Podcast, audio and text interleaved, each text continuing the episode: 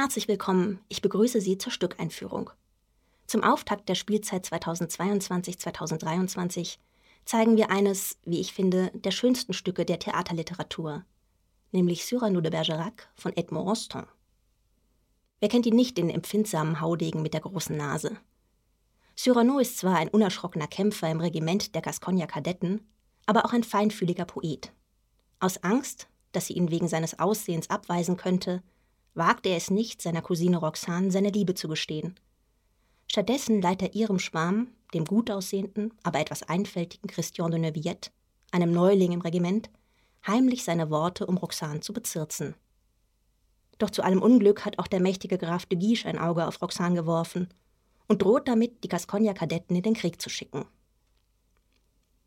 Als Edmond Rostand 1897 in Paris mit der Arbeit an Cyrano de Bergerac anfängt, ist der spätere Erfolg dieses Werks nicht abzusehen, ganz im Gegenteil.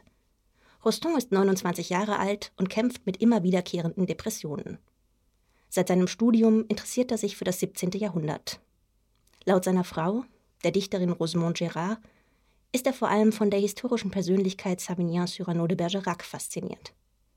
Er kannte dessen Werke und hatte Biografien über ihn gelesen.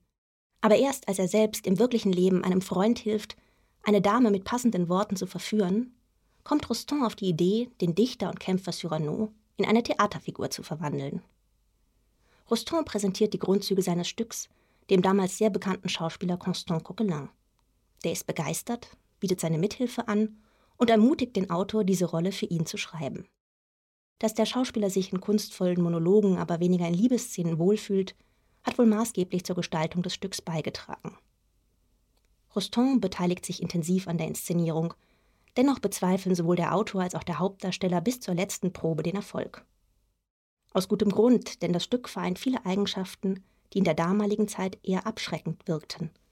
Ein unbekannter Held als Titelfigur, ein Drama in Versen statt in Prosa, noch dazu mit fünf Akten statt der modischen drei, sowie eine große Besetzung mit zahlreichen Komparsen. Daher sind vorsorglich nur wenige Aufführungen des Stücks geplant, und Rostand entschuldigt sich kurz vor der Generalprobe sogar bei Coquelin dafür, dass er ihn in dieses katastrophale Abenteuer hineingezogen hat. Doch die Generalprobe wird ein Triumph. Und der Erfolg wird bei der Uraufführung am 28. Dezember 1897 mehr als bestätigt. Das Publikum ist restlos begeistert. Statt einer Woche wie zunächst geplant, wird Cyrano de Bergerac von Dezember 1897 bis März 1899 400 Mal aufgeführt. 1913 sind es bereits 1000 Vorstellungen und der Erfolg hält bis heute an, weit über die Grenzen Frankreichs hinaus. Spätestens seit der Verfilmung mit Gérard Depardieu ist Rostands Titelheld weltberühmt. Mit den historischen Vorbildern ist Rostand bei seiner Heldenkomödie übrigens recht frei umgegangen. Der wahre Cyrano hatte wohl weder eine riesige Nase, noch war er Gascogner, sondern er wurde 1618 in Paris geboren.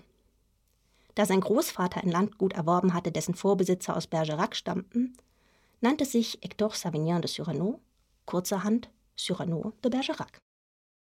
Soweit man weiß, war dieser Cyrano de Bergerac auch im wirklichen Leben ein Haudegen, der gerne trank, spielte und auch sonst keine Vergnügungen ausließ. Wahr ist außerdem, neben der dichterischen Begabung, dass Cyrano eine Weile zum Garderegiment der Gascogner Kadetten gehörte, weshalb man ihn für einen Gascogner hielt. Er diente zusammen mit seinem Jugendfreund Henri Lebré unter Leitung von Hauptmann Alexandre Carbon de Biron de Castegelou. Sie kämpften im Französisch-Spanischen Krieg. Ob Cyrano jedoch auch an der Belagerung von Arras 1640 beteiligt war, ist ungewiss. Zurück in Paris setzte Cyrano jedenfalls seine Studien fort, bewegte sich in Literatenkreisen, befasste sich mit Kopernikus, Galilei, Kepler, las die Schriften von René Descartes und genoss ansonsten ein leichtes Leben. Seine Theaterstücke, sein Roman Die andere Welt über fiktive Staaten und Reiche des Mondes und der Sonne und seine Briefe waren gespickt mit religions- und kirchenkritischen Äußerungen, mit denen er sich viele Feinde machte. Aber mit Herzog Louis d'Aparchon hatte er einen hohen Gönner. Dennoch bleibt zu vermuten, dass es kein Zufall war, dass ihm 1654 ein Balken auf den Kopf fiel. Ein Jahr später, 1655, verstarb Cyrano de Bergerac an den Verletzungen. Neben ihm gibt es auch für die meisten anderen Figuren in Rostands Drama historische Vorbilder. So trug Herzog Antoine de Gramont auch den Titel Graf de Guiche.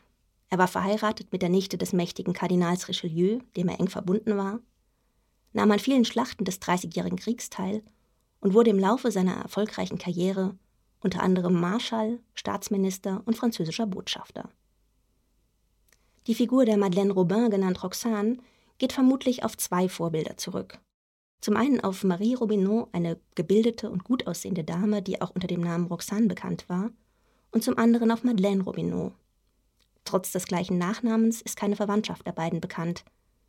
Madeleine war eine Cousine von Cyrano und heiratete den Baron de Neuvillette, Christophe de Champagne. So hieß also der echte Christian. Nach dem Tod ihres Mannes, der wahrscheinlich als Soldat bei der Belagerung von Arras fiel, wurde sie sehr fromm und versuchte ihren Cousin Cyrano zu bekehren. Und auch den Konditor und späteren Dichter und Schauspieler Ragueneau, den Satiredichter Linière oder den Schauspieler Montfleury gab es wirklich. Obwohl Rostand in seinem Stück den Titelhelden Cyrano ganz klar in den Mittelpunkt stellt, ist in unserer Inszenierung das gesamte Ensemble gefordert. Zum Teil durch schnelle Rollenwechsel verkörpern die zehn Schauspielerinnen und Schauspieler ein viel größeres Figurenpersonal. Mit viel Feingefühl für die sprachlichen Nuancen konzentriert sich der Regisseur Ulrich Wiggers dabei auf die psychologische Ausarbeitung der Figuren. Jede Rolle wird genau durchdacht, jede Handlung und jede Haltung hinterfragt. Dadurch entsteht eine atmosphärisch dichte Inszenierung, die alle Gefühlslagen der tragikomischen Liebesgeschichte auslotet. Im Zentrum der Bühne steht dabei ein mächtiger Baum. Diese Regieanweisung von Edmond Rostand für den fünften Akt wurde für den Regisseur Ulrich Wiggers und für den Ausstatter Live Erik Heine zum Ausgangspunkt ihres Konzepts. Rund um diesen riesigen Baum lassen sie die gesamte Inszenierung spielen. Der Baum ist dabei viel mehr als nur eine imposante Dekoration, sondern er dient als Versteck, ist bekletterbar, erweckt Kindheitserinnerungen und wird immer wieder zum Rückzugsort.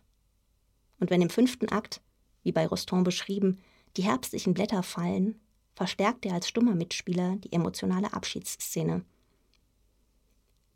Flankiert wird der Baum von vielseitig nutzbaren Bühnenelementen, die mittels detaillierter Projektionen unterschiedlichste Räume entstehen lassen.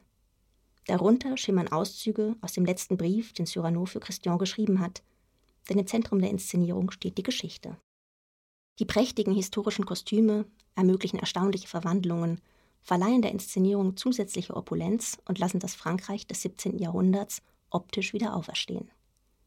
Dazu tragen natürlich auch die spektakulären Fechtszenen bei, die der bekannte Bühnenkampfmeister Klaus Fiege choreografiert hat.